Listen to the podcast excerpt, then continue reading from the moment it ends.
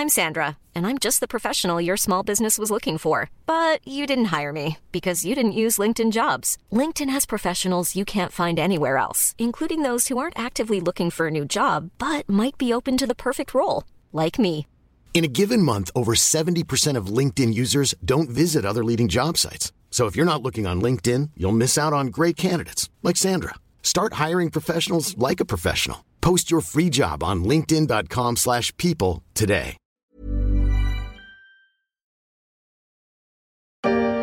Aujourd'hui, plus qu'avant, les, les proches, quand ils rendent visite à leur, euh, aux patients, euh, nous demandent comment on va. C'est euh. Oui, on aimerait bien promettre à Anaïs Vinchen qu'à partir de maintenant, on pensera toujours aux soignants. Comme on l'a fait au début de la crise sanitaire? Souvenez-vous, c'était tous les soirs à 20h. C'était il y a un an.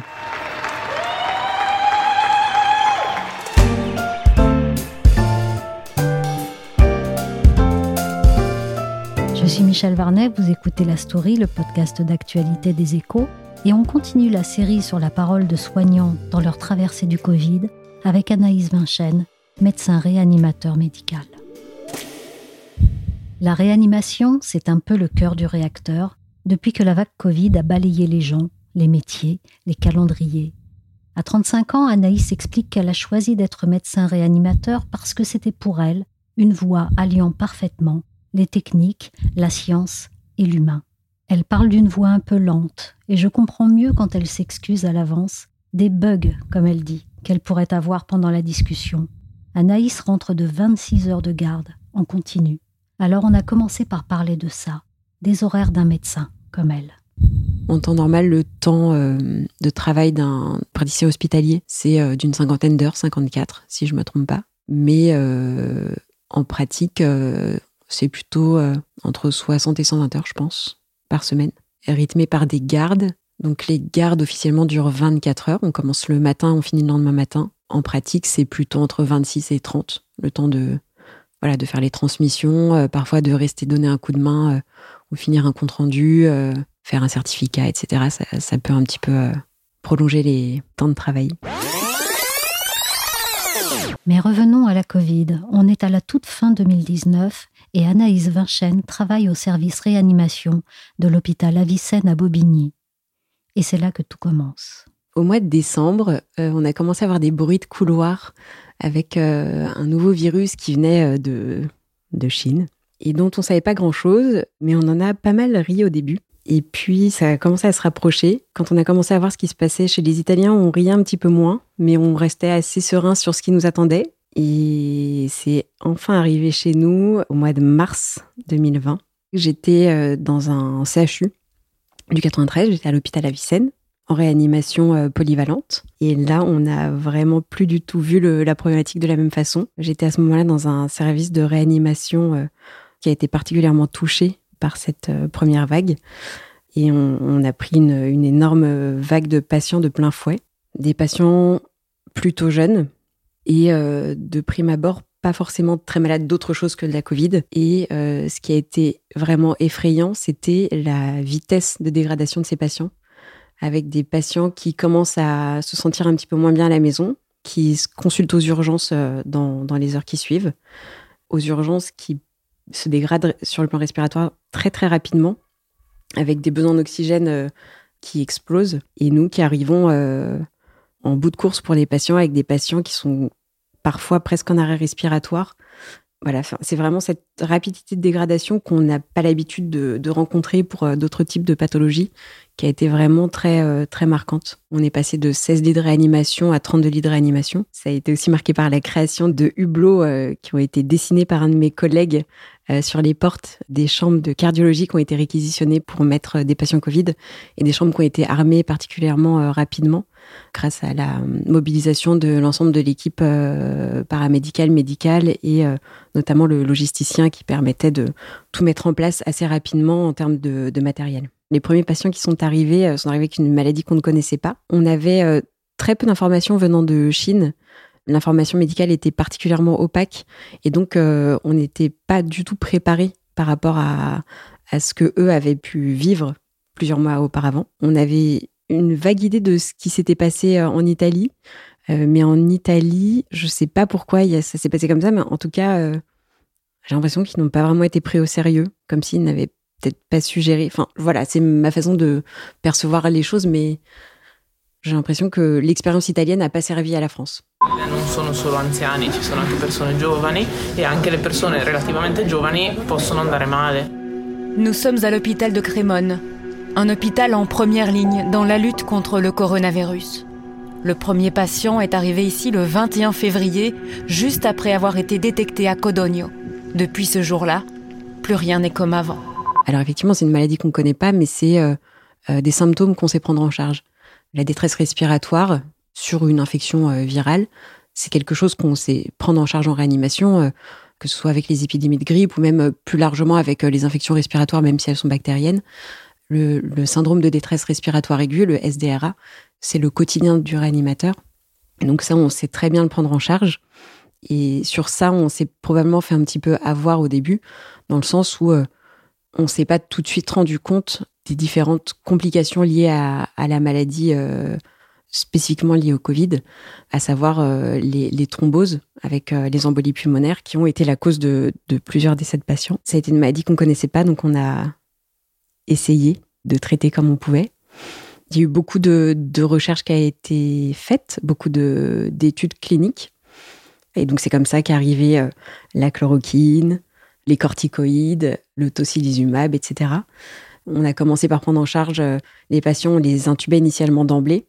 Puis, euh, on a envisagé euh, l'oxygénothérapie à haut débit. Et voilà, peut-être qu'on a permis à certains patients de passer le cap sans intubation avec l'oxygénothérapie qu'on refusait catégoriquement au début par peur de contamination de l'environnement. Et puis aussi devant le tableau de détresse absolue dans lequel arrivaient les patients. On n'avait aucune relation avec les familles au début. Puis on a réussi à mettre en place un système euh, d'appel euh, une à deux fois par jour pour donner des nouvelles des patients aux familles. Mais c'était souvent euh, des nouvelles qui étaient données. il y avait des équipes qui étaient dédiées aux nouvelles aux familles.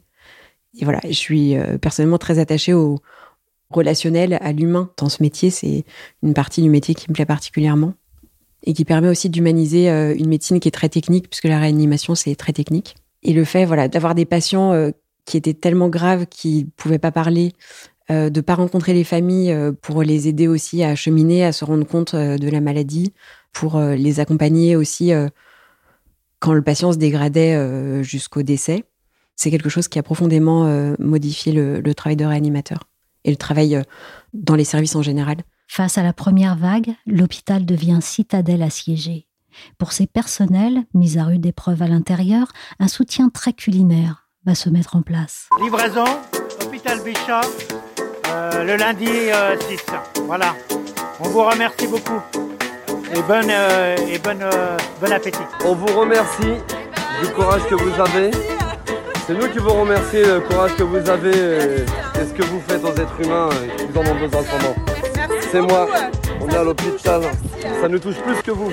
Une chaîne de solidarité nommée Vogato naît sur les réseaux sociaux. Elle va distribuer en 10 jours à des établissements médicaux dans toute la France près de 108 000 parts de gâteaux, cuisinés et distribués par plus de 3 000 bénévoles. Anaïs se souvient bien de cet élan. Elle parle de tonnes de sucreries et même de cosmétiques de luxe arrivés dans son service. Elle parle aussi des changements en interne que la pandémie va enclencher l'arrivée comme ça de cette déferlante euh, de patients avec euh, une pathologie nouvelle, euh, ça a vraiment remis tout le monde au même niveau. Ça a aplani un petit peu la pyramide, tout en gardant un leader qui était notre chef de service, qui était vraiment notre phare dans la tempête. Et on devenait tous des maillons indispensables de cette chaîne de soins. Donc, en termes voilà, d'organisation et d'hierarchie, ça a modifié ouais, les positions de chacun. Ça a été une période particulièrement stimulante d'un point de vue euh, euh, scientifique, puisqu'il y a eu beaucoup de recherches, beaucoup d'avancées très rapides. Alors on s'est cassé les dents sur certaines choses, mais il y a aussi euh, des choses qui ont permis d'aider les patients, comme les corticoïdes, ne pas forcément les intuber d'emblée pour ceux qui le pouvaient. Et il y a eu également, sur le plan humain, une grande solidarité avec des renforts qui sont venus des quatre coins de la France, pour nous, il y a des gens qui sont venus de Nantes, de Bordeaux, euh, d'autres services. Euh, il y a des équipes de chirurgiens qui sont venus euh, donner des coups de main pour mettre les patients sur le ventre. Enfin voilà, il y a eu vraiment beaucoup de, bonne volonté.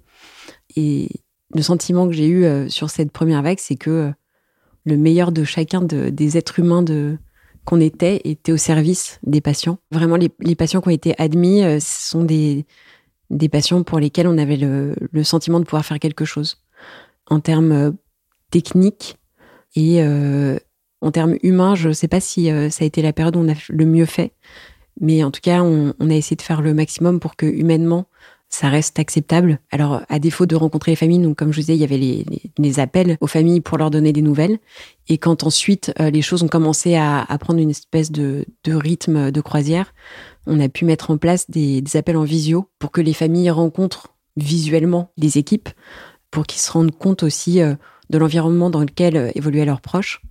Et puis, euh, pour les patients euh, communicants, ils pouvaient également communiquer avec eux à travers des tablettes qui étaient gérées par certains de nos collègues. Cette crise Covid, on a l'impression qu'elle a évolué par phase, avec donc cette première phase qui a été très stimulante.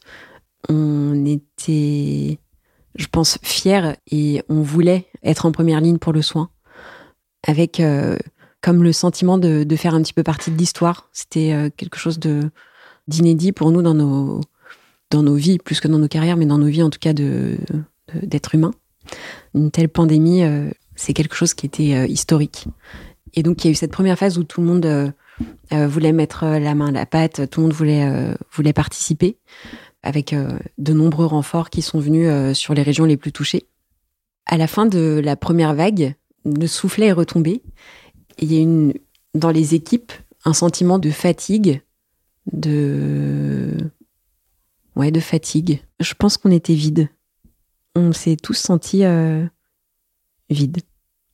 Un peu comme s'il y avait maintenant une place à occuper. Et ce vide a été rapidement comblé par euh, le retour des patients euh, qui n'avaient pas été pris en charge, qui étaient restés chez eux, qui avaient attendu le plus longtemps possible avant de, revenir à l'hôpital, soit par peur d'attraper le, Covid, soit par solidarité, entre guillemets, pour éviter de surcharger les services. Et on a eu euh, affaire à des, à des patients qui étaient dans des états très graves, des situations qui étaient devenues anecdotiques. Et là, on a eu beaucoup de patients particulièrement graves euh, au décours de cet épisode. Ça, c'était plutôt au mois de juin-juillet. Puis, euh, sur la période de l'été, souvent les réanimations, c'est une période un petit peu plus calme où euh, les équipes peuvent euh, souffler un petit peu. Et on a eu de l'activité tout l'été. Ça s'est pas calmé comme les étés habituellement. Et puis à l'automne, euh, au retour des vacances, est arrivée la deuxième vague. Donc là, on est reparti sur cette deuxième vague un petit peu moins enthousiaste, mais serein sur nos compétences, sur la capacité à, prendre en charge les patients. Et puis, euh, on s'est rendu compte que c'était une vague qui n'était pas aussi importante que la première, qui n'était pas aussi explosive. Et puis, euh, le matériel était sur place, euh, les équipes étaient rodées, moins enthousiastes, mais rodées. Et voilà. Et puis, on a vu venir la troisième vague. Troisième vague qui monte tranquillement en puissance, et puis là, qui dépasse la deuxième, avec des équipes qui sont lasses de la situation, qui aiment toujours leur travail. Je pense qu'on aime toujours notre travail, mais on a l'impression de ne pas réussir à faire face et on se rend bien compte qu'il y a des, des patients qui sont, euh, par la faute du Covid, euh, laissés sur le bord de la route et qu'on ne peut pas en prendre en charge correctement, en tout cas comme on le souhaiterait. Tout ça, ça a un impact sur la santé des, patients et sur le moral aussi des, équipes. C'est euh, l'histoire qui se répète continuellement et on a l'impression de ne pas voir la lumière au bout du tunnel. je ne sais pas si on aurait pu faire les choses différemment. Alors, si, on aurait pu faire les choses différemment, mais je ne sais pas si ça aurait été mieux. Je pense que les décisions sont particulièrement compliquées à prendre pour euh, avoir discuté avec euh, les psychologues et psychiatres euh, de l'hôpital pédiatrique où je travaille. L'impact du confinement sur les enfants et les adolescents en termes de maladies psychiatriques est terrible. Et ils font face aujourd'hui à, un grand nombre de décompensations de maladies psychiatriques pour lesquelles ils n'ont même pas les moyens d'hospitaliser les enfants pour les stabiliser. Donc il y a des, enfants et des adolescents qui sont en décompensation au domicile, ce qui n'arrive pas habituellement, ou euh, en tout cas pas dans ces proportions. Euh, donc euh, effectivement, nous, de notre point de vue de soignants en réanimation, on, on aimerait que ce soit un confinement strict pour arrêter la vague comme ça a été le cas pour la première. Mais on se rend bien compte que pour des raisons sociales, psychiatriques, économiques, euh, les choses ne sont pas possibles de la même façon cette fois-ci.